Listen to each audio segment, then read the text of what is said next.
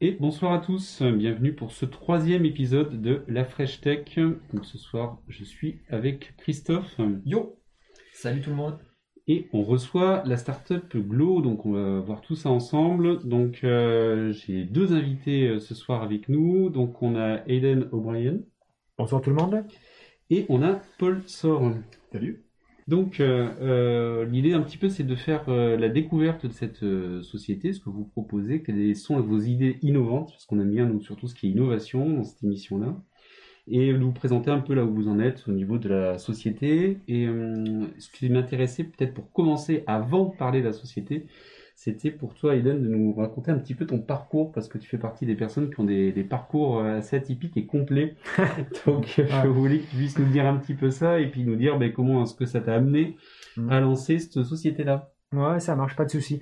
Bah, je vais essayer de bien l'articuler, comme ça vous pouvez entendre mon accent euh, qui n'est pas français. Donc à la base, je suis, je suis né en Angleterre. je viens du nord de l'Angleterre. Et euh, puis après, euh, j'ai grandi à Newcastle jusqu'à 18 ans. Je suis parti euh, au sud, à Oxford, pour faire mes études. Donc je fais Sciences Po Oxford. Puis après, j'avais un an, un an où en fait, je voulais voir si ma carrière de footballeur allait se lancer. Et c'était, j'ai vu assez rapidement que j'étais pas la prochaine Mbappé. et donc du coup, je suis retombé dans le, monde de, travail normal. Donc je suis dans le consulting de management avec une boîte qui s'appelait Anderson Consulting, à l'époque, qui est devenu euh, Accenture par la suite. Donc là, maintenant, ça fait 20 ans que je travaille. Euh, je pense que ça fait 17 pays différents où j'ai vécu, où j'ai travaillé. Euh, beaucoup aux États-Unis, mais là, je pense que j'ai compté l'autre jour, j'ai fait 5 continents sur, les 7. donc, donc voilà, et donc j'étais en train de faire. donc là, je fais 10 ans dans le, le boîte de service, et puis maintenant, ça fait 10 ans dans les boîtes produits. D'accord. Euh, et en fait, euh, ce que j'ai en train de faire à peu près il y a 4-5 ans, euh, je travaille pour une société qui, qui s'appelait EMC. Donc certains d'entre vous qui vont le, connaître parce qu'en fait, ils détiennent VMware notamment. tout à fait. mais là, en fait, à l'époque, on était, c'était une grosse société, on était 60 000 collaborateurs, 25 milliards de chiffre d'affaires. Et le PDG de la boîte, c'était l'anglais qui était basé à Boston, qui s'appelle David Goulden. Et moi, j'ai bossé pour lui. Il avait euh, quatre initiatives qui, en fait, qui euh, euh, pour l'avenir de la société. Et moi, j'ai mené un de ces, ces quatre initiatives. C'était l'initiative stratégique de Big Data. Hmm. Donc, donc c'était ça un peu mon domaine de prédilection. Et donc, donc à l'époque, donc j'étais en train de faire Pau dans le 64, San Francisco tous les 15 jours. Et j'ai fait ça pendant. Ça doit être un dépaysement quand même entre les deux. Ça, c'est du commute. Je pense qu'en termes de commute, tu vas, tu, tu C'était en fait parce que on avait 9 heures, 9 heures de décalage. Et en fait, il faut un jour pour chaque heure de décalage. Et donc, du coup, en fait, j'ai jamais dans le, le bon fusil horaire. C'était la catastrophe. Et donc, je faisais ça pendant ouais, deux ans. Et, euh, et puis au bout d'un moment, je dis à ma femme, euh, qui est du 64, donc là je me écoute, là si tu veux, c'est pas possible. Le boîte ils veulent que j'aille à San Francisco. Et elle a refusé de quitter euh, le 64. Le mieux, en fait, si on parle avec elle aujourd'hui, elle va dire qu'on a coupé le poids en deux et on arrive en 33. c'est le mieux qu'elle allait faire. Donc, à peu près. Voilà, exactement. Donc je suis arrivé à, Bordeaux euh, parce que, en fait, au début, c'était soit Bordeaux, soit Toulouse. Et en fait, on a choisi Bordeaux parce qu'on allait avoir la LGV. Ah oui. Euh, et, en fait, donc il y a quatre ans, on arrive à Bordeaux. En fait, franchement, euh, moi, je suis venu pour le lien transport, mais en fait, au final, je suis tombé mais raide amoureux de la ville. Je trouve ça génialissime. Je suis super bien ici. Et en fait, c'est un peu ça qui m'a aidé à, lancer, euh, à lancer la boîte. Donc tu, trouves la structure bordelaise accueillante et favorable pour pouvoir lancer une, une, structure en tout cas?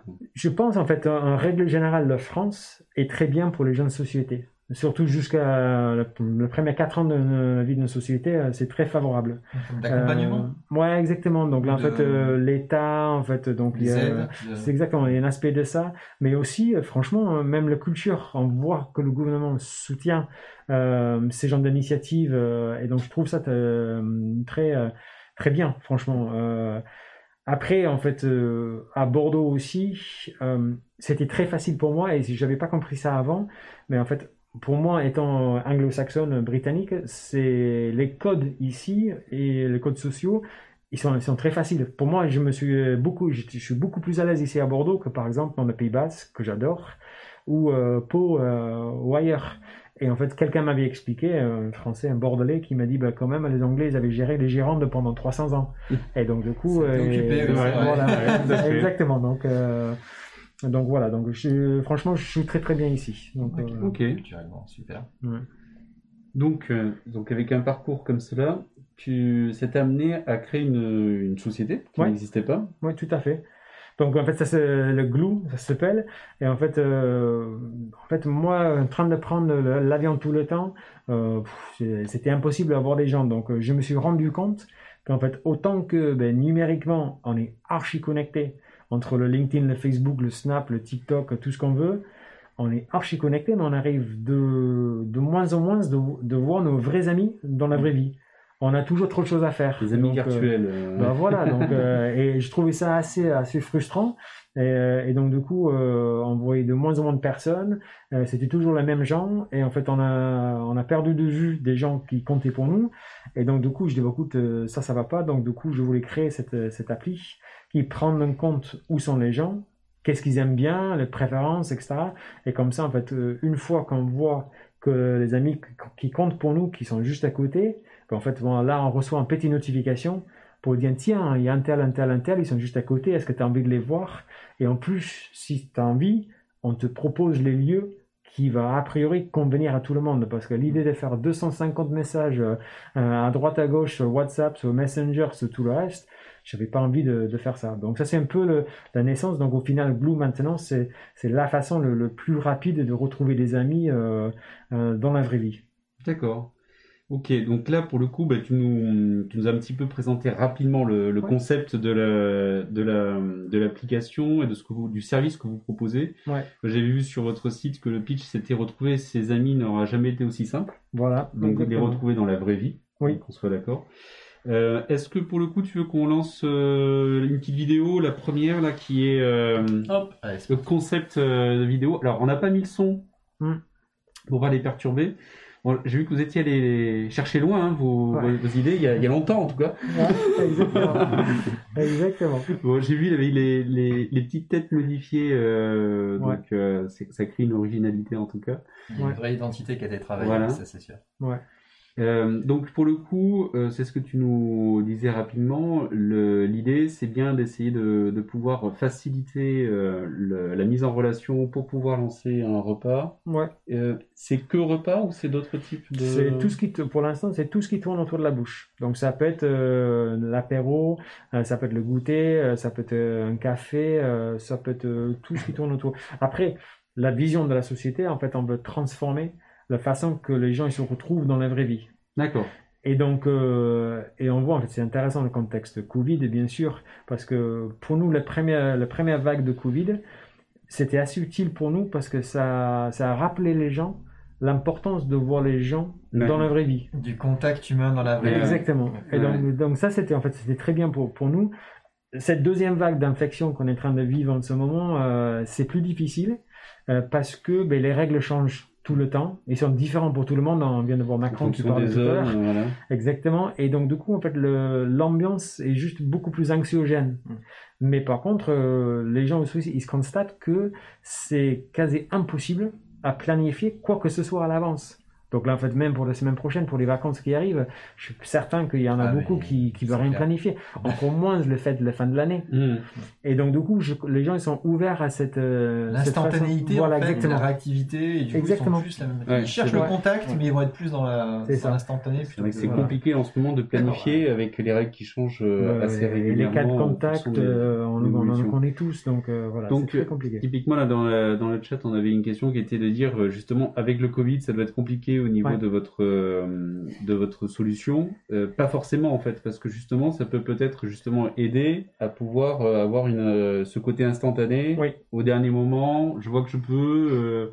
on n'a pas encore changé de zone ou autre, et on essaie de se faire un petit restaurant pour faire un contact physique euh, Ouais. avec tous les respects, bien sûr, des, des mesures barrières et autres. Tout à fait. En fait, c'est ça en fait le, le vrai magie du truc. En fait, autant que on s'occupe de beaucoup des aspects euh, logistiques, de se réunir, de se voir, etc. En fait, le vrai problème qu'on est en train d'adresser, c'est que aujourd'hui, le plupart d'entre nous, en fait, on baisse les bras même avant de commencer. Mm. On n'essaye plus d'initier des choses parce qu'on sait que ça va être un cauchemar logistique derrière. Et en fait, la beauté avec, euh, avec pour moi, c'est en fait, t'as même pas besoin d'y penser. C'est Glue qui va te dire quand les copains ils sont juste à côté, quand ils sont dispo, et quand il y a une forte chance que tu peux le retrouver. Et c'est ça que je trouve qui est D'accord. euh, la tu magie du reçois, en fait, euh, tu reçois une alerte en fait pour te C'est dire. ça, une euh, petite donc, notification. On va peut-être lancer dans ce cas la deuxième vidéo, euh, puisque dans celle-là, on voit le, un cas d'usage. Mm. Donc là, c'est c'est quelqu'un qui est pris par son travail, mais qui essaye de, de lancer en fait la planification d'un repas le midi. Et qui essaie de le faire tel qu'on le fait aujourd'hui, et qui va passer donc euh, pas mal de temps, avec pas mal de retours, pour Voilà. arriver à savoir où aller, euh, mettre d'accord tout le monde, quelle heure ou autre. Voilà, exactement. Donc c'est en fait cette complexité-là que vous, que, sur laquelle vous apportez en fait une réponse. Tout à fait. Avec On te dit quand les gens l'application. sont à côté. Ok. Donc là il reçoit la notification et, euh, et alors j'ai vu qu'il y avait une. euh, Une battle de Voilà. C'est ça. restaurant. Exactement, Ah. exactement. Le duel. c'est un côté ça. ludique en fait dedans. Mais c'est ça en fait, ouais. C'est euh, mais tout, tout les- dans l'appli en fait, tu, tu vois, on essaie de simplifier à mort euh, le, processus de se mettre d'accord sur un lieu, de se retrouver. Euh, par exemple, euh, les chats, la fonctionnalité chat dedans, c'est que des messages prédéfinis. Donc là, en fait, on n'est pas en train de d'écrire un, bouquin là dans tous les messages, etc. C'est que les choses qui sont pertinentes. Pareil pour le duel, on n'a pas besoin d'avoir un 10 000 choix. Parce qu'aujourd'hui, comment en fait ça se, ça se passe? Pour choisir un lieu Il y a une personne, il va sur Internet, il va faire son Google, il va faire son TripAdvisor, etc. Et il va essayer de trouver quelque chose. Il va même pas être sûr euh, de tout le monde, même, même tes meilleurs amis. Est-ce que tu es sûr que tu sais ce qu'ils préfèrent comme nourriture? D'accord. Même si tu le connais bien. Ouais, non, c'est tu pas toujours évident. pas. Et donc, du coup, c'est nous qui prenons en compte tout ça. C'est moins de prise de des, tête. des petites incrustations de, de, Voilà. de Par-dessus, l'application. Voilà, exactement. Bertrand téléphone. Voilà. Exactement. Tiens le, le téléphone. Exactement. Là, tu vois le duel. Et puis après, donc là, on- on- c'est pour reprendre ce que tu dis tout à l'heure, Bertrand. Aujourd'hui, ça tourne autour de la bouche, mais quand on dit c'est transformer la façon que les gens ils se réunissent, c'est pas juste autour de la nourriture. Ça peut être pour aller faire un ciné, ou ça peut être pour euh, euh, pour aller à une expo. Euh, ça peut être aussi pour aller plus loin, pas juste dans la ville où on habite. Donc, on peut te proposer, est-ce que tu as envie d'aller à Dublin ou Stockholm, Milan ou Rome Et en fait, comme ça, on peut te proposer euh, les vols, euh, euh, l'hôtel et une activité sur place, etc. Donc ça, c'est la vision de la société, euh, plus loin que juste tout ce qui tourne autour de la Pour la bouche. suite. Et Ouais. juste que la proximité. euh, Ouais, aux tout à alentours. fait. Alors justement, on a une question sur la partie proximité pour savoir euh, Mm. quelle est la précision euh, pour l'évaluation de la proximité, euh, puisqu'il nous dit par exemple sur Paris à Mm. 5 km, on peut être quand même très éloigné. Mm. Euh, Ouais. Comment ça se passe là-dessus? Ben, c'est, c'est une super question. Moi, je répondrai d'un point de vue fonctionnel et je laisse Paul peut-être euh, expliquer un point de vue technique. Donc, euh, effectivement, là, pour l'instant, dans son niche, qui est le cœur de l'application, en fait, on voit tous les gens qui sont à côté de nous. En fait, quand c'est autour de nous, c'est de 15 km. Donc, c'est la, la réponse aux courses. Mais effectivement, euh, le, le commentaire de Ghost Dragon, c'est absolument parfait parce que 15 km à Paris, Ouais. ce n'est pas la même qu'en Californie, sur Mm. la côte ouest, où les gens sont prêts à, conduire une heure et demie pour aller dîner avec un ami. Mm. Donc ça, en fait, on va apprendre ça au fur et à mesure selon la région, mais en France, pour l'instant, on est parti sur, sur 15 km. Je te laisse compléter. euh, Euh, non, non, mais c'est exactement ça. Après, c'est vrai qu'on a des. euh, on parle souvent, de, souvent entre nous de, de mettre en place du géofencing, donc pour, pour par exemple délimiter un, un cercle urbain. Donc ça pourrait être Paris, ça pourrait être Bordeaux, Toulouse. Euh, après, c'est après il y a aussi il y a aussi beaucoup de beaucoup de leviers à activer en fonction de la proximité des amis dans le nid. euh, pour euh, si évidemment si une personne a des amis qui sont en moyenne à 10 ou 15 km de son géocentre à lui, euh, le l'algorithme doit se comporter différemment que quand tout le monde est à proximité. Donc ça c'est des ça c'est des choses qui, qui vont arriver petit à petit dans l'application et Ouais, des leviers euh, des, des leviers qu'on va qu'on va ajuster et qu'on va ajuster surtout aussi en fonction de en fonction du type d'activité euh, également quoi. Alors, peut-être pour donner euh, une petite visibilité sur comment ça fonctionne. Donc, euh, en gros, il y a trois étapes pour arriver. Je vais peut-être vous laisser les, les commenter. Ouais, ouais, c'est en fait le, le- d'abord il faut télécharger l'appli. Donc là, en fait, C'est le point de départ, c'est- voilà, il faut- Ah, mais une fois fait- est fourni par une appli. C'est c'est exactement ça. Mais une fois que c'est téléchargé, en fait, on n'a que à rajouter euh, les 5-6 copains qu'on a envie de voir. C'est, c'est vraiment pas euh, le, le mécanique, le modèle business et tout, etc. C'est pas du tout qu'en fait il faut avoir 1752 amis euh, dedans, quoi, à la Facebook ou LinkedIn ou autre, etc. C'est juste les gens que tu as envie de passer du temps avec. Mm. Et une fois qu'en fait euh, on a ça, soit en fait tu peux initier quelque chose. Tu peux dire tiens j'ai envie de voir ce mec, ce copain là, cette copine là. Et puis après, euh, on prend en compte où ils sont et on te propose les lieux. Mm. Ou soit en fait, tu peux attendre que c'est Glou qui va te dire tiens, en fait, euh, Paul et Valentine, ils sont juste à côté. Est-ce que tu as envie de le voir? Mais en, tout, cas- en tous les cas, tu vas avoir une proposition de lieu en fonction de la géolocalisation des gens et aussi les préférences alimentaires qui sont Ouais. stockées dans le profil. Mhm, D'accord. Et puis le voilà après euh, dernière chose qu'en fait une fois qu'on a fait ça, une fois que euh, on a proposé le lieu, euh, tu envoies ça au groupe d'amis. Il y a un petit vote comme ça et tout le monde euh, peut s'exprimer pour dire euh, soit resto A, soit resto B. Et puis une fois que tout le monde a voté, en fait toi en tant qu'organisateur, tu prends la décision finale et puis après tu envoies la petite carte pour te montrer comment en fait tu arrives euh, au lieu. D'accord. Il y a- une étape quand même quand tu invites tes amis où du coup eux aussi doivent euh, récupérer, télécharger l'application. la Tout à fait. Dessus. Oui, tout à fait. Donc, en fait, Exactement. tu vois, c'est un moyen aussi de d'a- d'attirer dans l'application les amis des gens qui ont déjà installé. Tout à fait. Donc Tout ça fait. envoie un lien d'invitation qui fait télécharger l'application et qui faut d'accord, ok. Exactement. Et ouais. après, ce qui est, ce qui est pas mal, moi je trouvais dans le, dans le concept, c'est la réduction du choix.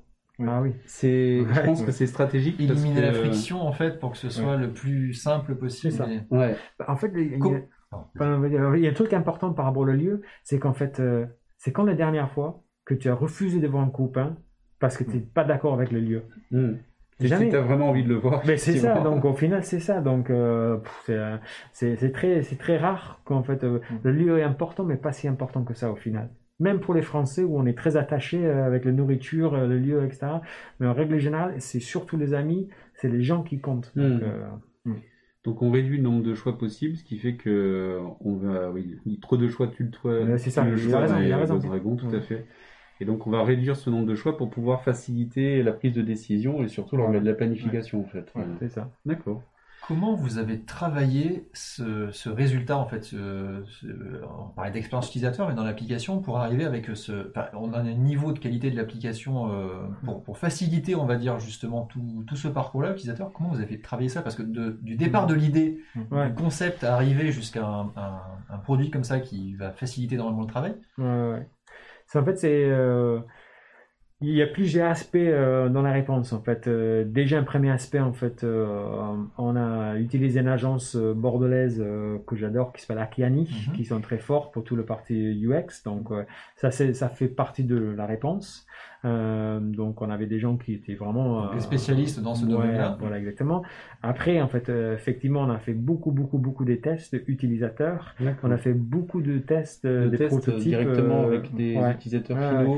Ouais, avec Akiani, en fait, on a préparé beaucoup de maquettes, à la fois papier, à la fois numérique, et on a fait des tests avec ça. Avant de créer quoi que ce, quoi que ce soit en tant que ligne des codes, en fait, on voulait vraiment tester l'appli. Euh, franchement, si, si maintenant, avec un peu de recul, je, je dirais qu'on a fait trop euh, de ce genre de tests, parce que euh, même si tu as un prototype numérique euh, style Envision ou autre, en fait, tu vois qu'en fait, les résultats que tu as avec un prototype comme ça, ce n'est pas la même que tu as quand tu as le vrai appli. Donc, on-. L'interactivité, c'est ça voilà, exactement. Donc, Et du coup, euh, Ça, ça vous a pris combien de temps, du coup, ce... on a lancé la boîte, en, étape-là? on a lancé la boîte en 2017. Mhm. Et donc, du coup, on a fait quand même euh, 12-15 mois. Euh, ouais, 12 Ah Oui, mois avant de, de commencer la ligne de code. Euh, donc, c'était vraiment une, une étude assez poussée. Mm. Ça, ça peut paraître simple ou ça peut paraître évident. Euh, C'est un cas d'usage d'aller au resto, d'aller au bar, de boire un coup. On le vit tous régulièrement. Donc, ça peut paraître simple. Mais quand tu veux aller vraiment jusqu'au minimum de minimum, quelles sont les infos vraiment clés, il y a quand même beaucoup de choses qui sont réfléchies dans l'appli. Donc, je dis un exemple de, de décision de design qu'on a eu dedans. Là, dans ton niche, tu vas avoir un aspect autour de moi. On a parlé tout à l'heure par rapport à 15 km. Mais en fait, cette fonctionnalité, en fait, c'est pas juste autour de moi. Tu peux cliquer dessus pour être tout le monde. Mm.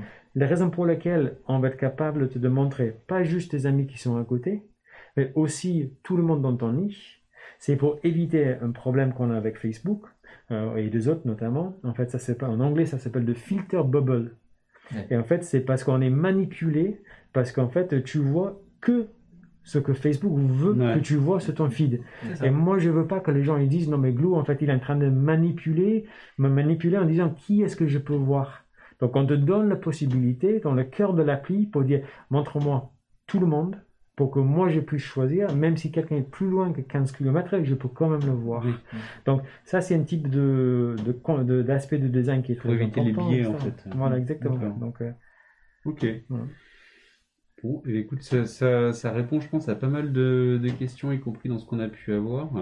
Et euh, dans, les, dans les autres points, bah, c'était savoir un petit peu, euh, là tu nous disais que c'était depuis 2017 que vous avez lancé, vous en êtes où dans votre cycle de, de développement Ouais. pour le coup? Ouais, ok. Donc là, en fait, euh, en tant que développement de société, en fait, on a fait deux levées de fonds. Donc, Friends and Family et aussi avec les, les Business Angels principalement. Donc, un. Oh, ouais, Euh, ouais, un pre-seed. Et puis après, euh, l'app est dans les deux stores. Donc, euh, en fait, même dans les trois stores, dans le store euh, Huawei aussi. euh, D'accord. et donc c'est Huawei, Apple et, euh, et euh, le Play Store aussi.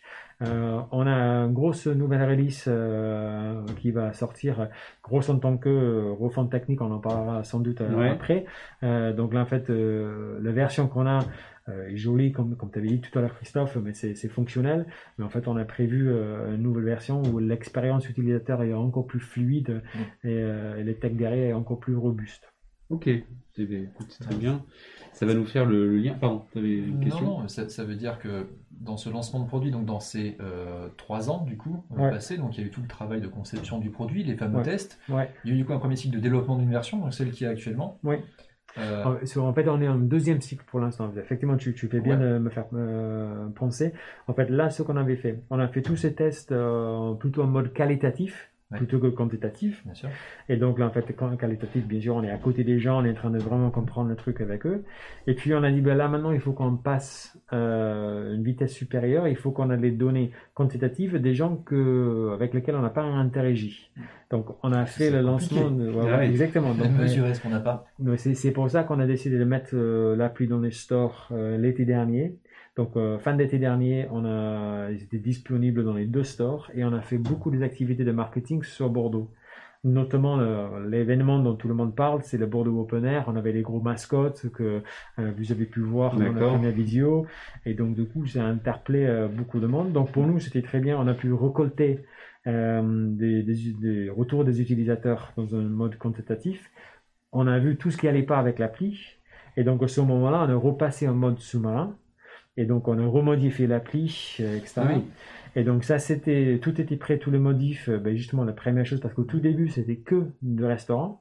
Mais après, tout le premier feedback que tout le monde nous a donné au Bordeaux Open Air notamment, c'était euh, non, mais en fait, il faut les bars aussi. Ouais. Moi, je ne vais pas juste aller manger, je vais aller boire un coup, etc. Donc, on a retravaillé le, le- le truc. Début de, début de cette année, c'était prêt pour repartir. Et puis, on a eu Covid, confinement, etc. Donc, on a pris deux mois de plus de à peaufiner l'appli davantage. Et puis, euh, c'était suite au déconfinement en juin où on a commencé à recommuniquer dessus. Et donc, ça nous amène jusqu'à aujourd'hui. D'accord. Peut-être que tu peux nous remettre la, pour le coup, enfin, nous mettre la, la vidéo 4. Parce que là, tu as le. Je peux le faire. Parce que là, on en parle beaucoup et ça nous permettra de, Voir l'appli en fait. de voir l'appli euh, sur un parcours complet. Donc là, ce que vous voyez, euh, c'est pas une vidéo, c'est vraiment le fonctionnement de l'application. C'est-à-dire que si vous la récupérez, la téléchargez, vous allez avoir cette Ouais. expérience-là. À part les bulles qui sortent de l'écran. c'est ça. Ça arrive dans la prochaine version. Là, c'est ça. Version holographique, Voilà. ça marche. Avec les lunettes qui vont avec. Ouais. Et du coup, au lancement, alors comment, euh, en même temps que la vidéo passe, combien, euh, combien vous étiez dans, dans l'équipe et combien vous êtes aujourd'hui? Ouais. Ça ça m'amène d'autres questions après, mais Ouais, ouais, donc là, en fait, euh, mais ça, c'est intéressant euh, point de vue tech aussi. En fait, au début de l'aventure, euh, on, on a utilisé un modèle euh, IT for Equity. Donc, du coup, en fait, euh, mon CTO actuel, euh, lui a un labo de recherche euh, R&D. Mhm. Il a une centaine de personnes qui travaillent pour lui, euh, un peu partout au monde. Et en fait, en retour pour des parts dans la société, en fait, lui, il a mis à disposition une équipe technique euh, pendant euh, deux ans. Et donc c'est ça qui en fait qui a nous permis de, faire la première version. Mais ce qui est normal, donc là en fait donc du coup on était voilà un petit de dizaines, pareil donc on avait des, des gens qui faisaient du bac en Tunisie, les autres en Inde pour le front. Et puis ce qui est normal vers la fin de ces deux ans, moi je, je réinternalise l'équipe technique donc ça, c'était l'arrivée de Paul dans l'équipe. Et petit à petit, en fait, euh, là maintenant, on est tous ici au Bordeaux, à part mon associé qui est à Paris, il y a entre Paris et Bordeaux. Et en fait, mais pour l'instant, l'équipe est 100% euh, euh, sur, en France pour l'instant. D'accord. Une belle transition, bah oui. peut-être. Avec l'arrivée de, de, Paul, donc qui est tech lead dans, dans, la société. Et donc bah, forcément, une des premières questions, c'était qu'on avait, c'était de savoir pourquoi est-ce que tu as rejoint l'aventure Glo?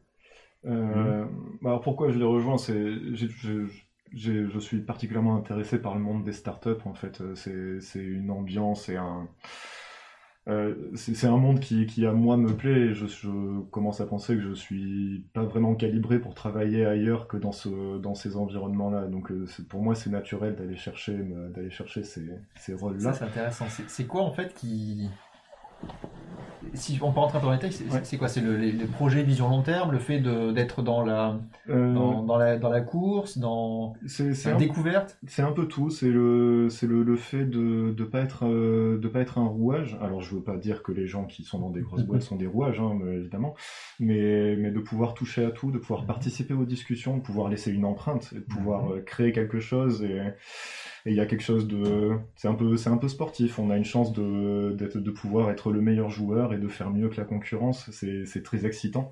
C'est très stressant aussi mais ça fait partie du ça fait partie de ce, ce suc et ce, cette chose qui à moi me plaît quoi.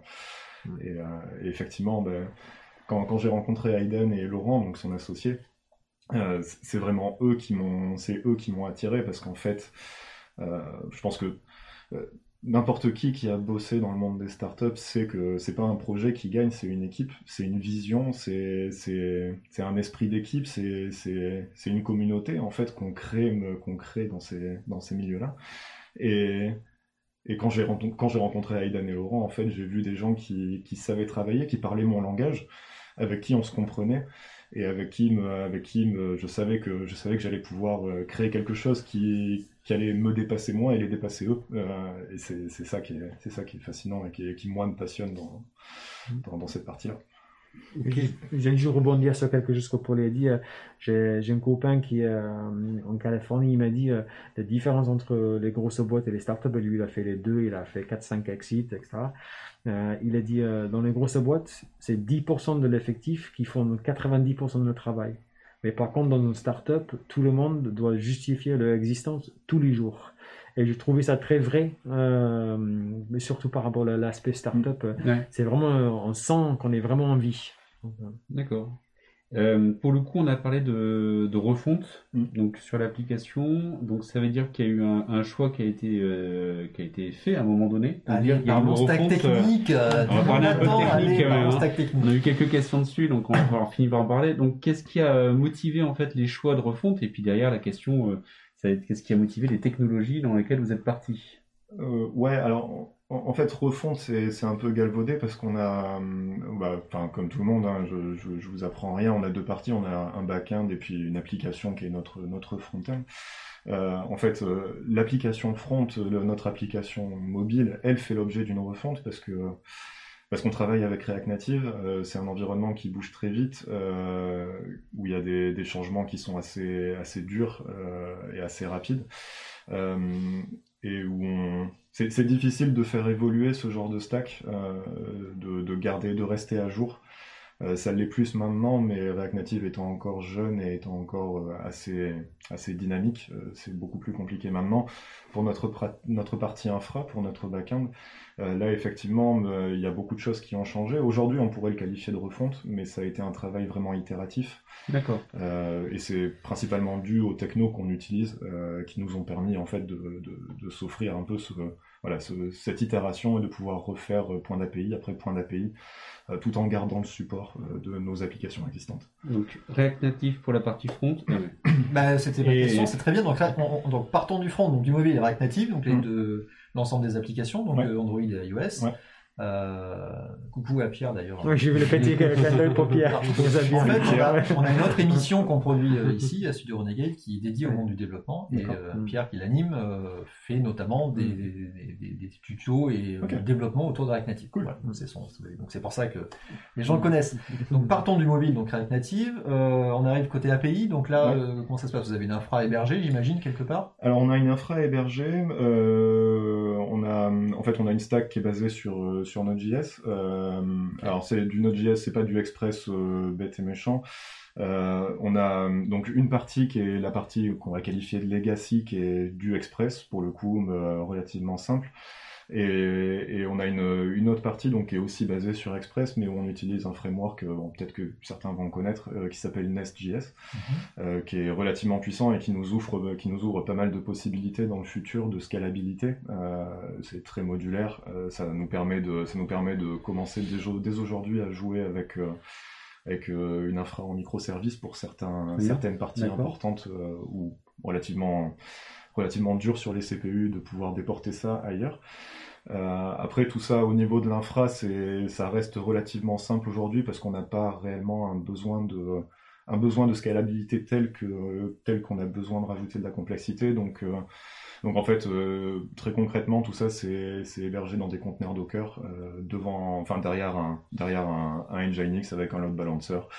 Euh, tout ça, ça tourne sur Mongo également. Euh, c'est une stack qui est relativement, relativement classique dans l'absolu. Moi, j'ai l'impression que vous cochez toutes les cases avec les technos euh, qui, qui, ont, qui sont euh, actuellement euh, en vogue et qui, euh, qui ont démontré leur, leur capacité. C'est un peu cas. ça. Alors, Ouais. il, manque Ouais, un, ouais. il manque un provider cloud pour héberger tout ça. Ouais.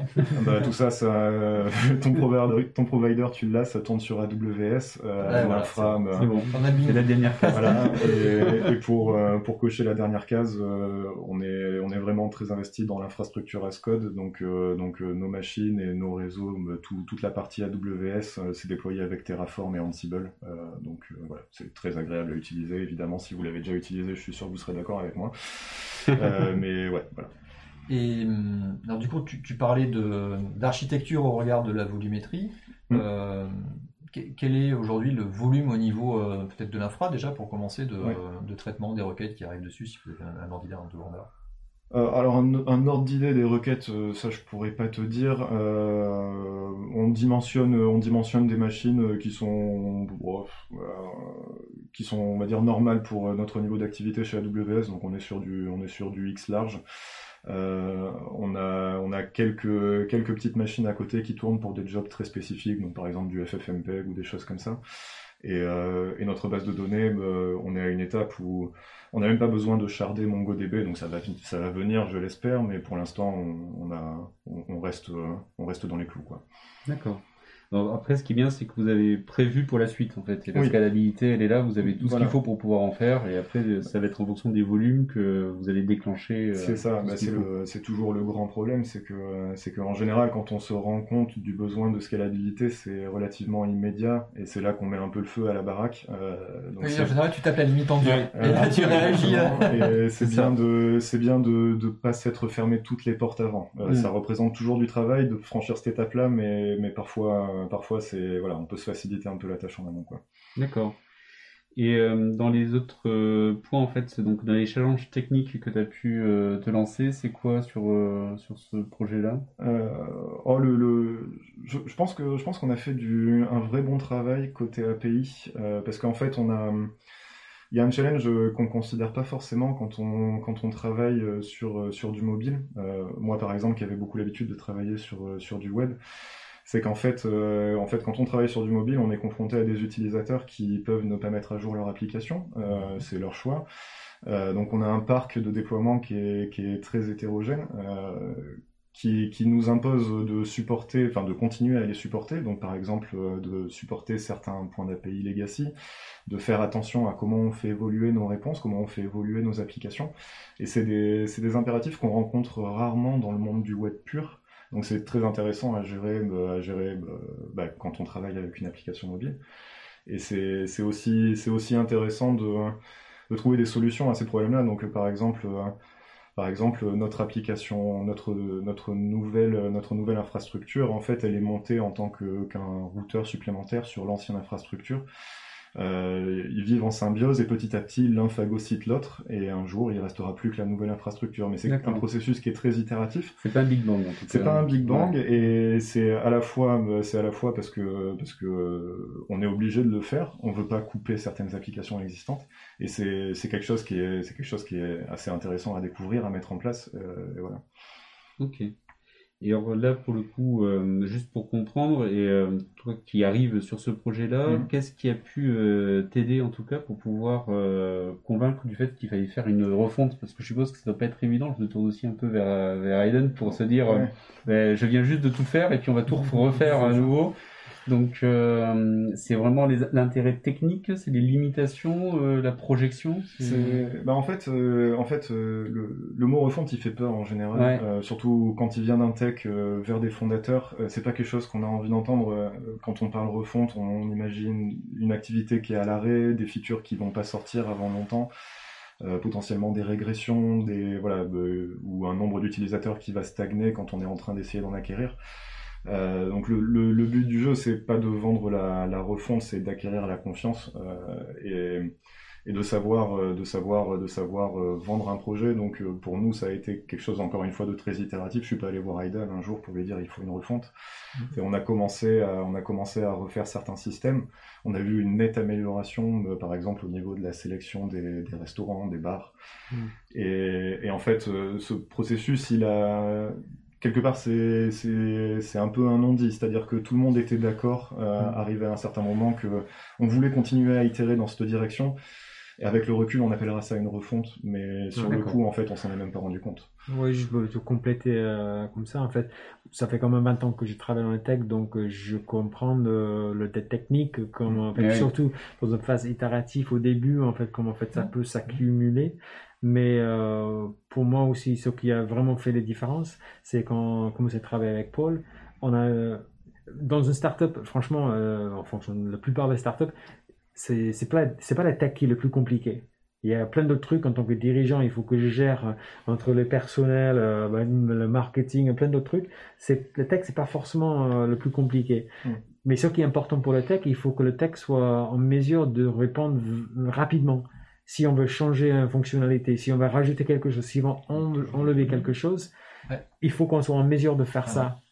Et donc, du coup, en fait, euh, ce qu'on Paul il a proposé, ce qu'il nous a montré, c'est effectivement dans le, le stack qu'on avait, ça allait prendre trop de temps. Et avec les changements, on allait beaucoup plus vite. Ok, donc oui, on parlait effectivement d'agilité en fait, c'est ça, de, Oui, de capacité à délivrer rapidement des features pour continuer à avancer, surtout quand on est au début et qu'on doit euh, se chercher, s'adapter rapidement au marché, aux enjeux business. Bah, l'environnement, besoin. c'est le point tout à l'heure. En fait, l'environnement euh, change rapidement. euh, euh, couvre-feu, pas couvre-feu. Effectivement, il faut être en mesure de rajouter des autres cas d'usage rapidement pour que c'est pas juste d'aller au resto. euh, ça peut être euh, plein d'autres trucs aussi. Donc, euh, effectivement, euh, cette, cette refonte euh, va nous permettre de faire ça. Aller au labo d'analyse pour faire son test PCR. Un bon moyen de retrouver ses amis. c'est ça. Pour faire la queue sur les quinconces, tu à Bordeaux, c'est comme ça. Bon. Et alors, c'est quoi la, la suite de la, la roadmap alors? Euh, La suite de la roadmap, c'est c'est déjà dans les prochaines semaines sortir notre nouvelle version de l'appli. Ouais. Après, on a, on a évidemment énormément de choses dans les tuyaux. hein. Je, je suppose que euh, si, si on met tout bout à bout, on y est jusqu'à fin 2021 déjà. Euh, mais on a, ouais, on a des features, euh, on a des features euh, qui, qui doivent arriver avant la fin de l'année, euh, Mm. sur lesquelles nous on compte beaucoup et qu'on espère qu'ils seront appréciés par nos utilisateurs aussi. On a un gros partenariat qu'on est en train de faire avec la semaine de la mode à Paris. Et donc, du coup, euh, en fait, il faut, et ça, c'est euh, un gros événement avec euh, 20 000 personnes qui arrivent de partout au monde, euh, avec des, des personas différents. Et donc, euh, le partenariat, le but, c'est que Glue soit la- l'appli de référence pour le Fashion Week. Et donc, pour ça, il faut que, en fait, euh, tous les. euh, faut que l'appli soit fit for purpose euh, pour ce genre d'événement. Euh, ça veut dire que c'est en anglais, euh, faut que ça soit capable de télécharger dans tous les pays au monde.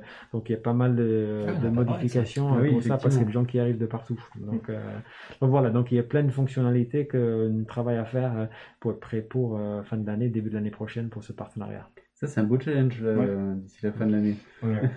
Parce que là, c'est dispo en France et en français en fait. Exactement. D'accord, ok. Mais là, effectivement, on a un public beaucoup plus euh, international. Voilà, ouais, exactement. Ça. Donc je sais Ah pas ouais. qui va faire la traduction en anglais, mais euh, on espère que ça va. ok.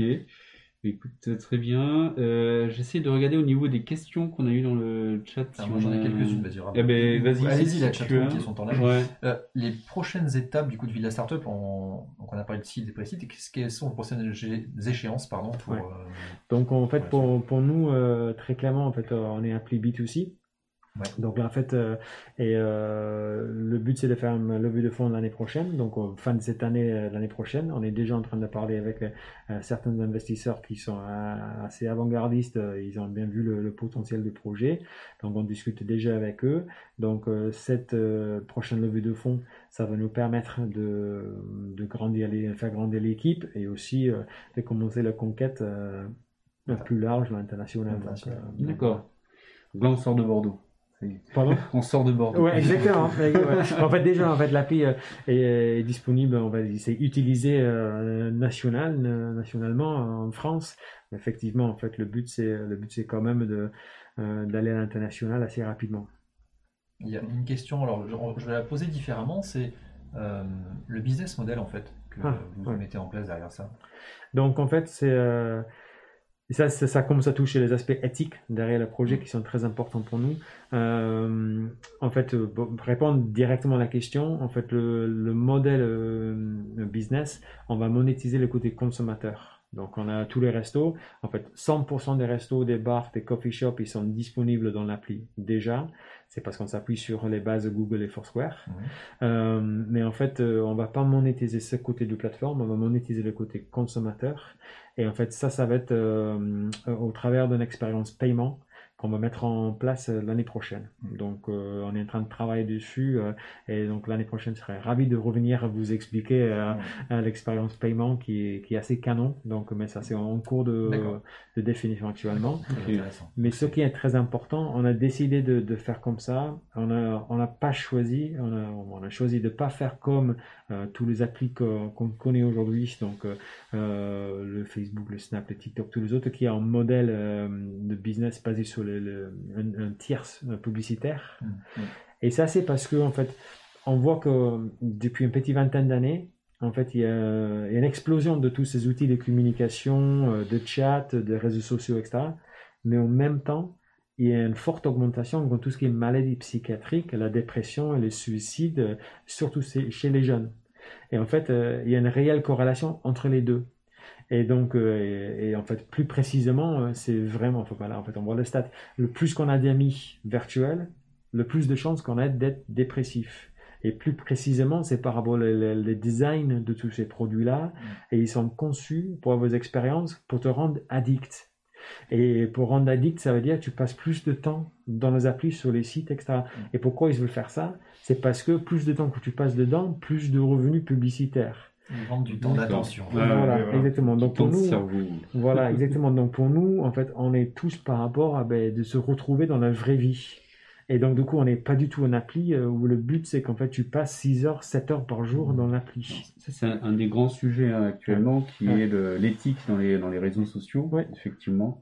Et, euh, et enfin, je pense euh, qu'effectivement, vous prenez les devants de ce qui va, ce qui va être de plus en plus euh, mis Ouais. devant le, au, euh, au niveau de tout le monde, en fait, de voir que Mm. les réseaux sociaux euh, cherchent à vous rendre captif et vous faire passer du temps sur leur application le plus possible en vous Mm. poussant du contenu que vous, vous devez absolument voir, en fait.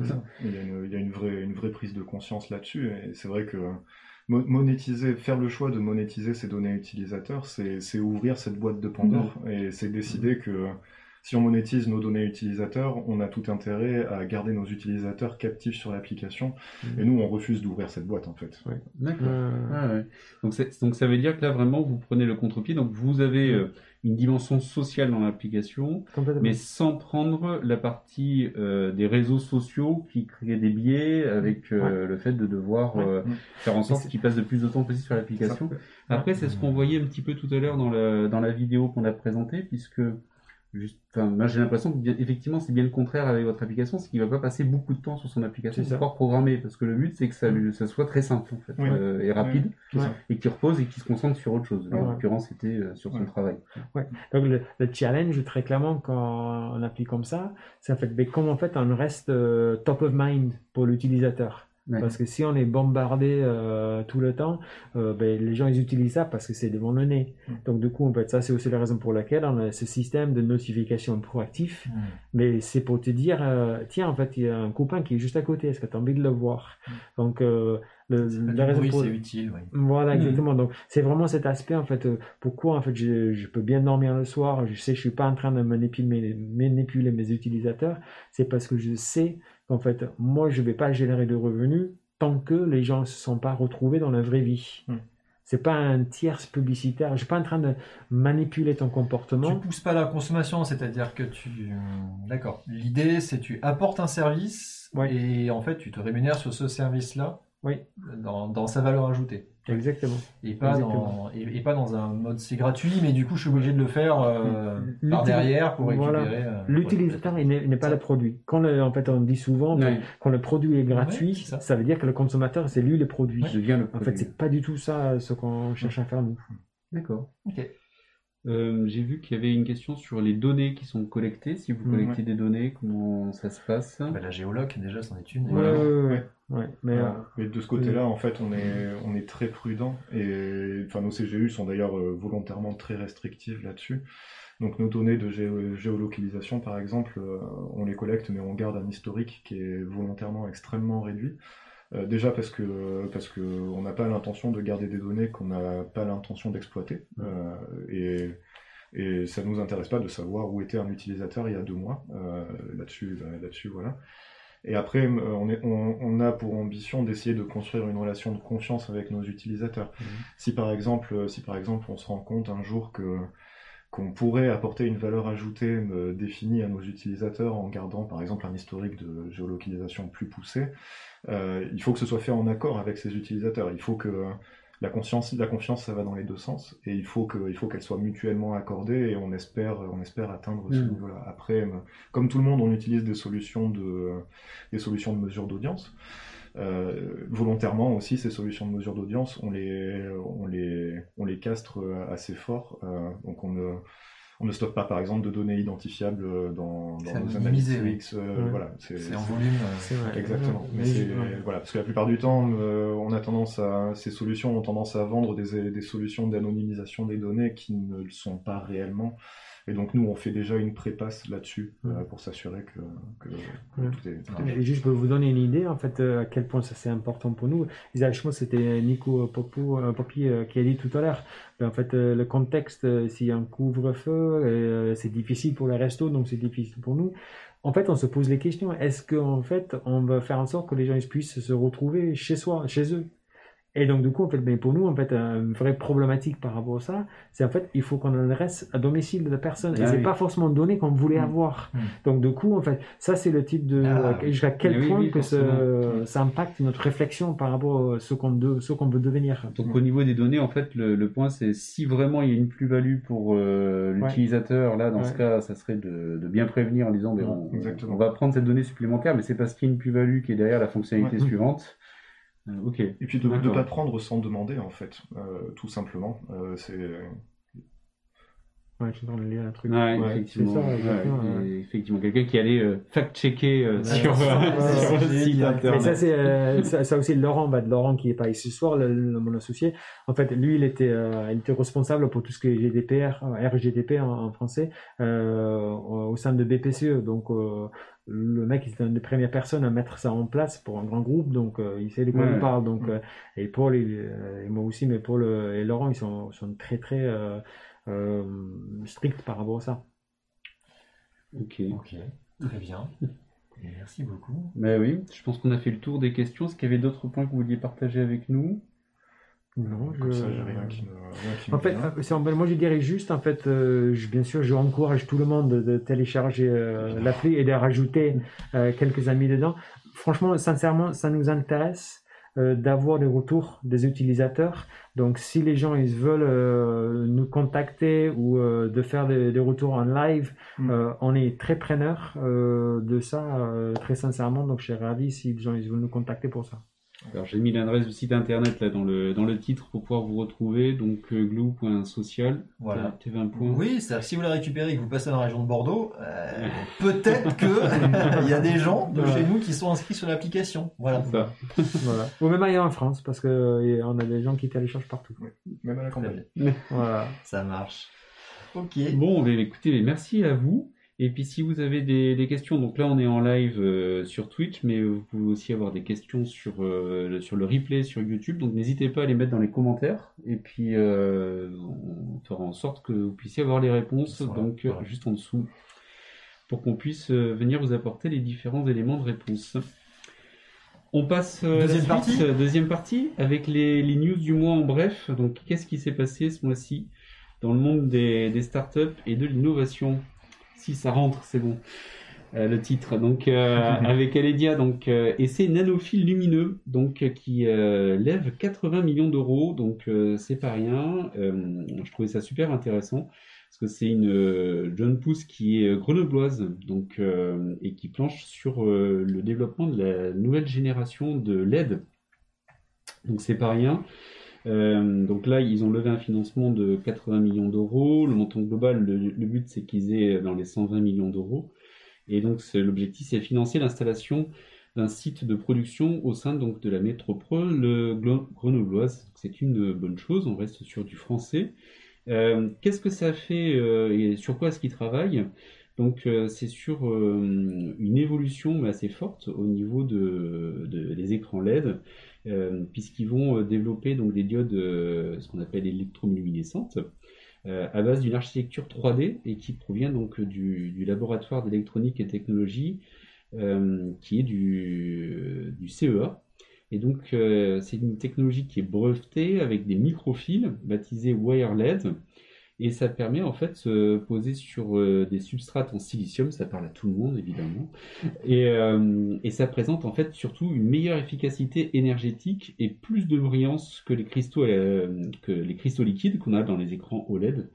Et donc c'est une technologie qui est extrêmement intéressante puisque forcément on va venir consommer moins d'énergie, on va pouvoir avoir euh, euh, plus de brillance au niveau des écrans et tout le monde veut toujours plus de brillance, attention aux yeux quand même. Et donc, euh, ça va venir intéresser les, géants de la tech et de tous ceux qui produisent, ben, par exemple, ne serait-ce que des smartphones, par exemple, puisqu'on aurait un gain de 10 à 15% euh, en termes d'efficacité énergétique. Donc, c'est énorme, hein, parce que là, on, on joue souvent sur euh, 1 ou 2 ou 0,5%. Donc là, euh, le, gap est vraiment énorme. Et donc, le marché qu'ils ont, s'ils arrivent à, à pousser euh, jusqu'au bout leur technologie et aller jusqu'à l'industrialisation de masse, est euh, potentiellement énorme. Donc c'est pour ça qu'il y a ces levées de fonds qui arrivent. Cool. Suivant. Suivant. Est-ce Oui, que je oui, vas-y, juste, Ah, je rajouter d'un point de vue euh, dirigeant par rapport au levée de fonds C'est c'est un peu mon, mon pet peeve. En fait, beaucoup de monde parle pour le montant. Et en fait, déjà, en fait, pour une boîte où il y a des matériels, le- c'est pas les mêmes euh, montants que pour euh, une boîte numérique, Bien etc. sûr. Mais les gens, ils se focalisent beaucoup sur le montant sans savoir ce qu'il y a en face. Parce que oui, on peut récupérer 80 millions, c'est très bien, franchement, c'est des boîtes super. Euh, mais il y a quand même, euh, il faut quand même céder des parts dans la boîte. Il y a des questions de gouvernance, euh, c'est des questions de contrôle. Bien sûr. Donc, on, on doit céder beaucoup de choses pour avoir 80 millions d'euros. Donc, euh, je, je trouve que dans la tendance de trop parler de, des montants sans euh, comprendre ce qu'est la contrepartie. C'est vrai, tu as, tu Ah ouais, as ça, c'est raison. euh, Ça, le cofondateur qui Bah, parle. Mais c'est bien, et c'est Exactement. et c'est intéressant d'avoir ce type de retour-là, effectivement, euh, lorsqu'on parle de, de chiffres, en fait. On parle de dilution. Ouais. On parle de. Mais c'est dilution d'une partie, mais c'est aussi le contrôle, de gouvernance. Bien Est-ce sûr, qu'en fait, euh, est-ce qu'on n'a plus la majorité? Est-ce qu'on a, qu'est-ce que c'est le, le- le droit de, de vote, etc. Tout ça, tous ces, gens- ces éléments-là, euh, c'est important. Ouais. On sent que t'es en plein dedans. euh. Après, moi, j'ai beaucoup de chance parce que franchement, on a été très fort pour choisir les bonnes personnes pour entrer dans l'histoire.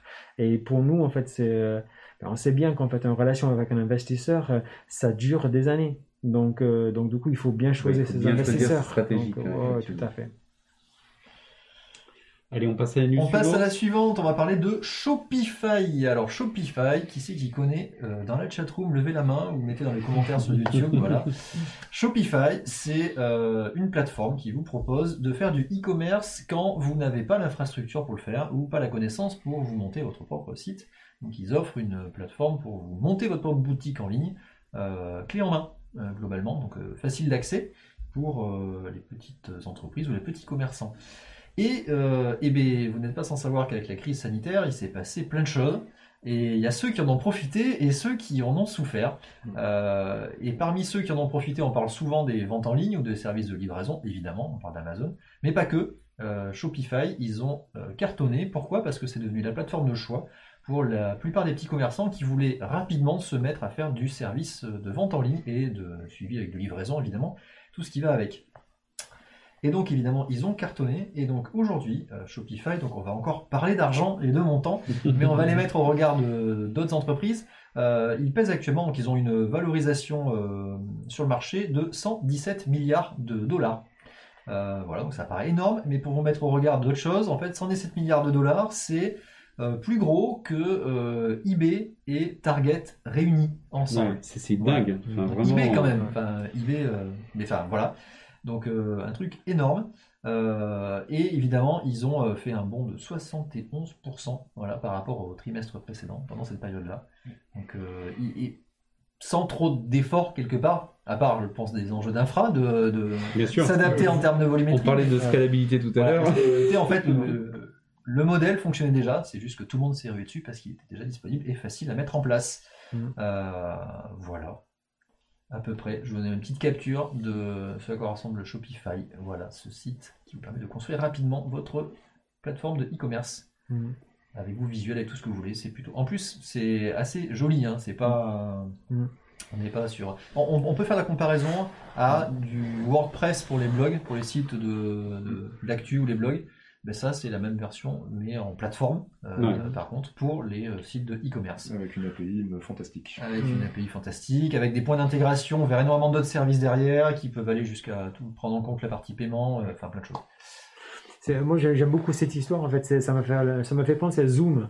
Euh, Ouais. donc, en fait, on sait bien qu'en fait, pendant la crise, Zoom a cartonné aussi, Mm. ça a Mm. explosé.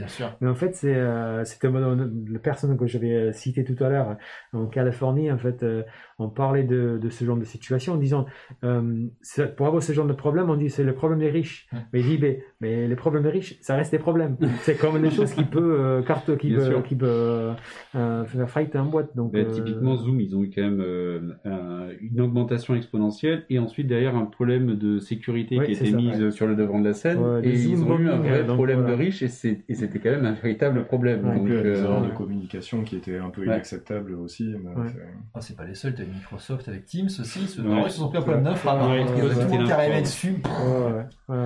Donc, mais oui, tout le monde, euh. Mm. c'est clair.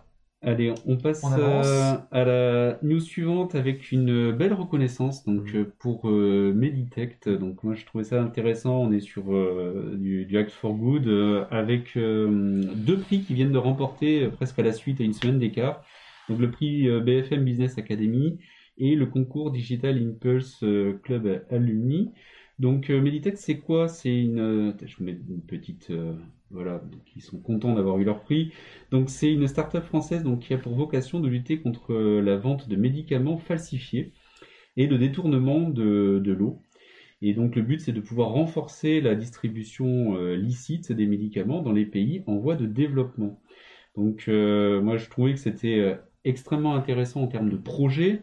Euh, donc c'est un véritable en plus enjeu de santé publique. euh, Ah, parce Il y, a que- un enjeu. Oui, il y a un enjeu santé publique parce que tu sais pas comment sont faits les médicaments contrefaits. Il y a un enjeu aussi de protection sur l'industrie pharmaceutique il y a, il y a un double enjeu bien aussi. protéger ses licences sur ces médicaments. le Après, euh, dans les, dans les études, en tout cas, qu'on a pu avoir, euh, les faux médicaments, en tout cas, plus de- tuent plus de 100 000 personnes par an sur le continent particulièrement africain, et ça représente jusqu'à 7 médicaments sur 10 dans certains pays. Donc c'est un vrai sujet. Quand même. Je-. Non, J'allais dire, en fait, je- je- pré- pour préciser, en fait, euh, si j'ai bien compris, parce que quand j'ai vu, c'est c'est vraiment sur l'Afrique, euh, le faux médicament, c'est le, le focus. Par contre, ce qui est super intéressant pour euh, ici pour nous dans Nouvelle-Aquitaine, c'est le modèle euh, de l'équipe. Ils ont des, ils ont, je pense, une vingtaine des ingénieurs. Ils sont un peu partout euh, dans le Nouvelle-Aquitaine. Et en fait, ce que je trouve très intéressant par rapport à ça, euh, ces derniers temps, surtout quand je suis arrivé euh, dans la région, on avait quand même cette, euh, on est content d'idéaliser euh, le Silicon Valley et pour voir ce Mm. qu'ils ont fait. Tout, en, en arrivant, tout le monde voulait me parler, ben, explique-nous Californie, comment c'est, etc. Et en fait, là maintenant, je pense que les gens ils apprécient davantage que le playbook Silicon Valley n'est pas pertinent forcément dans les autres régions du monde. Et donc de voir un Meditech avec le modèle, avec une équipe distribuée, avec un fondateur qui, qui habite en Afrique, avec l'équipe qui font du dev euh, ici, je trouve ça juste génial quand on a un, un- un cas comme ça euh, chez nous euh, pour, pour montrer ça. ouais, et sur- à ce niveau-là, ouais. Ouais, Il y a- d'autres des réussites, hein, j'ai une autre qui, qui me vient en tête, mais tu as Datadog aussi, Oui. Mm. qui sont aussi sur un modèle distribué, Ouais. qui sont plutôt issus du, du marché Ouais. américain pour le coup, mais qui Ouais. fonctionnent vraiment distribués et qui sont pareil euh, sur des, Oui. des pentes vertigineuses. euh, Il y a un bouquin qui s'appelle Out Innovate par Alex euh, Lazaro euh, qui explique euh, le anti euh, le playbook pour le anti Silicon Valley et Ah, comment en fait on fait l'innovation pour le reste du monde. Il y a, il y a Dick Ray qui explique comment en fait les startups euh, euh, ils travaillent aujourd'hui pour cartonner ailleurs que Silicon Valley. C'est donc c'est très bien si vous voulez lire ça. Ah, C'est intéressant ça comme approche. Ouais. Euh, pour finir sur euh, Meditect, juste pour quand même dire, euh, histoire de, de cocher les buzzwords, mais c'est in- intéressant parce qu'ils travaillent avec de la blockchain, de l'intelligence artificielle, donc la blockchain notamment pour pouvoir euh, certifier, euh, et permettre comme ça aux pharmaciens et aux patients de scanner les, les médicaments. Donc euh, dans le cas d'usage qui, qui est présenté, hein, le, le patient vient, récupère sa boîte, scanne le code, et une fois qu'il a scanné le code, ça va lui dire, ben, effectivement, c'est bien un médicament officiel. Mm. Et il y a euh, un système de rewards qui, qui est mis en place, puisqu'il va avoir une récompense euh, qui va lui être donnée. Bravo, vous allez pouvoir guérir. Ouais. Et bien sûr, il faut travailler avec une pharmacie qui soit euh, dans le réseau euh, déclaré de Meditech. Donc pour l'instant, c'est un service qui est disponible en Côte d'Ivoire, euh, puisque là, ils ont ciblé des zones où il y Mhm. avait un problème de falsification de médicaments. Donc voilà pour être complet sur, sur cette belle reconnaissance pour eux. Et on arrive à notre dernière news avec euh, cette fois-ci la startup Exotech, donc qui est une startup française qui tient tête à Amazon. Alors pourquoi est-ce qu'elle tient tête à Amazon? Parce que c'est euh, en fait une startup qui va s'occuper de logistique.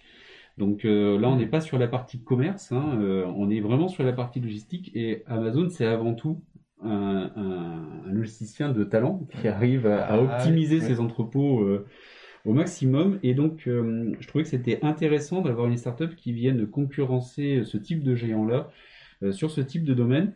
Donc, on parle toujours un peu chiffres, mais euh, ils ont fait une levée de fonds de 90 millions de dollars. Ok, donc ça c'était le 29 septembre. Ça montre en tout cas une confiance Mhm. là-dedans. Et euh, dans ce qu'on peut voir, et ce que je trouve assez intéressant, c'est que en fait, en quoi est-ce qu'ils se retrouvent avec euh, une démarche innovante par rapport aux autres et qu'est-ce qu'ils apportent véritablement? C'est euh, multi- multiplier par 4 la productivité des enseignes qui possèdent donc du stock à avec un modèle de robot qu'ils appellent donc les Skypods. Hop, je vous montre ça. Et qui est euh, extrêmement rapide puisqu'il va faire jusqu'à 4 mètres secondes et qui peut optimiser le rangement des marchandises donc avec une densité 5 fois supérieure selon ce que nous remonte la startup. Il faut ça pour la chambre de mes enfants. ça range vite et ça range énormément de volume, c'est parfait. Par contre, il faut mettre des QR codes sur tous Ouais. les jouets. C'est pas un problème. si ça range, je le fais. Bon, donc euh, pour l'instant, en termes de légitimité, elle a qui dans ses clients de taille? Eh bien, elle a quand même Decathlon, elle a Casino, Leclerc, Cdiscount. Donc euh, c'est quand même des belles références. Et elle a Uniqlo en Chine également. Donc euh, elle a un niveau de croissance qui est quand même assez fou, avec 45% de croissance en moyenne chaque année. Donc euh, au début d'accord, mais au bout de quelques années quand Ouais. même, euh, Ouais, ça commence à devenir des beaux chiffres. Ouais. Donc euh, félicitations et moi je trouve que c'est vraiment euh, extrêmement intéressant de voir que avec euh, des idées et, et de l'innovation là euh, au niveau de leurs robots et de leur système de Mm. d'industrialisation comme ça du, du traitement des stocks, Mm. ils arrivent à décrocher des marchés euh, qui sont quand même assez extraordinaires euh, et qui sont quand même des beaux marchés à prendre. Donc euh, félicitations à eux. C'était notre dernière news. Moi, je trouve ça particulièrement génial parce qu'en fait, de tous les grosses. euh, Parce que d'être gros groupe, d'innover, c'est très compliqué pour plein d'autres raisons. euh, quoi. Ça, c'est euh, ça, c'est une discussion euh, lui-même. On pourra en faire une émission. Voilà, mais, mais Amazon en particulier, ils sont très très forts pour innover en contenu. Mm. Et en fait, moi, je me souviens, j'ai eu des discussions avec euh, un Suisse qui s'appelle Alexander Stolbalder, qui a fait le Business Model Canva. Et en fait, lui, il a dit, ben, par rapport à Google, en fait, Google, ils font de l'innovation parce qu'ils ont énormément de cash. Ils peuvent faire le moonshot, euh, dont on en a parlé, mais dit Amazon, c'est pas du tout le même modèle. En fait, eux, ils font des innovations, mais vraiment rapidement, etc. Et donc, pour une startup, euh, d'arriver à, à affronter Amazon, c'est un bel challenge. Ils, sont, Ouais. ils sont vraiment en train de faire de, de bon boulot, là. Alors, ils, ils- ils ont une approche qui est intéressante, c'est-à-dire qu'ils apportent le service au niveau d'Amazon sur les autres groupes, en fait, ça. essaient de concurrencer Amazon, mais qui n'arrivent pas à descendre sur la logistique. Parce qu'Amazon, ils sont très bons sur la globalité en plus. Mais, C'est euh, des, c'est des systèmes qui existent déjà depuis quelques années chez Amazon, ces robots euh, comme Oui, ça. C'est juste que c'est, ils, Mm. ils se sont, évidemment, c'est Amazon et ils se sont, ils se sont fait leur petite chasse gardée. Ils ont racheté beaucoup de boîtes dans ce- cet espace-là. Mm. Et c'est bien de voir quelqu'un qui sort du lot et qui arrive à proposer Mais quelque ça, chose. parce euh, qu'arriver à un certain niveau, c'est vraiment la logistique qui devient l'élément différenciant. Ne serait-ce que pour la livraison, Exactement. pour raccourcir les délais de livraison, pour pouvoir avoir en même temps en permanence les bons stocks. Enfin, c'est- arriver à un degré d'excellence. La logistique euh, est capitale en fait. C'est le, problème de la vente de détail. C'est Mm. un, un énorme problème d'optimisation, en fait. Mm. Et Mm. c'est vrai qu'à Amazon, pour ça, ils ont été très très durs à battre pendant longtemps. ouais. Et juste pour rebondir sur le point de Gustragon, là, à la fin, il, il a raison, mais, c'est intéressant de comprendre le, le mécanique financier derrière ça. En fait, euh, un boîte, euh, quand il, il, il s'est fait évaluer par les analystes euh, d'equity euh, sur les marchés, sur Wall Street et autres, en fait, eux, ils veulent voir si, en fait, une innovation pour, euh, pour représenter 10% à peu près de la boîte à la louche. Et donc, du coup, en fait, de, de grandir une startup, de faire croître une startup pour que ça devienne 10% de ton chiffre d'affaires, bah, prendre une banque euh, comme ING, la banque néerlandaise, c'est 80 milliards de dollars. Donc, ça veut dire qu'il faut une startup qui vaut, euh, un projet d'innovation, pardon, un projet d'innovation qui vaut 8 milliards. Et donc, même à 10%, c'est 800 millions. Donc, d'avoir une startup qui vaut 800 millions, c'est hyper compliqué. Donc, effectivement, c'est plus rapide pour un gros groupe d'aller acheter quelque chose qui peut avoir un impact sur le prix euh, de l'action. Donc, effectivement, euh, ils se font plutôt comme ça. Mais c'est très compliqué. Mais c'est intéressant de comprendre le mécanique financier Bien sûr. derrière toutes ces décisions.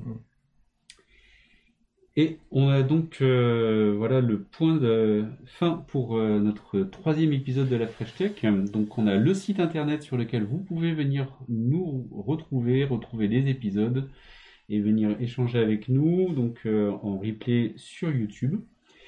Donc cette émission est bien sûr euh, produite grâce aux moyens de Studio Renegade, donc euh, qui loue le studio pour ce soir. donc n'hésitez pas à aller nous les rejoindre sur Tipeee, sur le Twitch Prime également pour soutenir la chaîne. Et on remercie ceux qui nous ont soutenus ce soir, en particulier en live, Michael Seniobos et Prosin Motion, et Damios qui vient de le faire à l'instant. À l'instant, voilà. live, direct. le sens de leur propos. Et donc pour retrouver toutes les émissions, parce que Studio Renegade, c'est pas que l'émission La Fresh Tech, loin de là, c'est d'autres émissions également, basées sur le site de studiorenegade.fr. Bien, écoutez, on va vous souhaiter une bonne fin de soirée et on se dit à dans un mois environ pour l'épisode 4 de La Fresh Tech. Merci à vous. Merci. Merci d'être venu. Et l'email là, c'est parfait. euh, euh, Pour le contact, contact.glue.social pour euh, les remarques. Parfait. On le mettra dans la Merci. description sur, euh, sur, Sur la, YouTube. sur la description Euh, YouTube. Impeccable. Merci, à vous. Merci à tout le monde. Au revoir. Au revoir.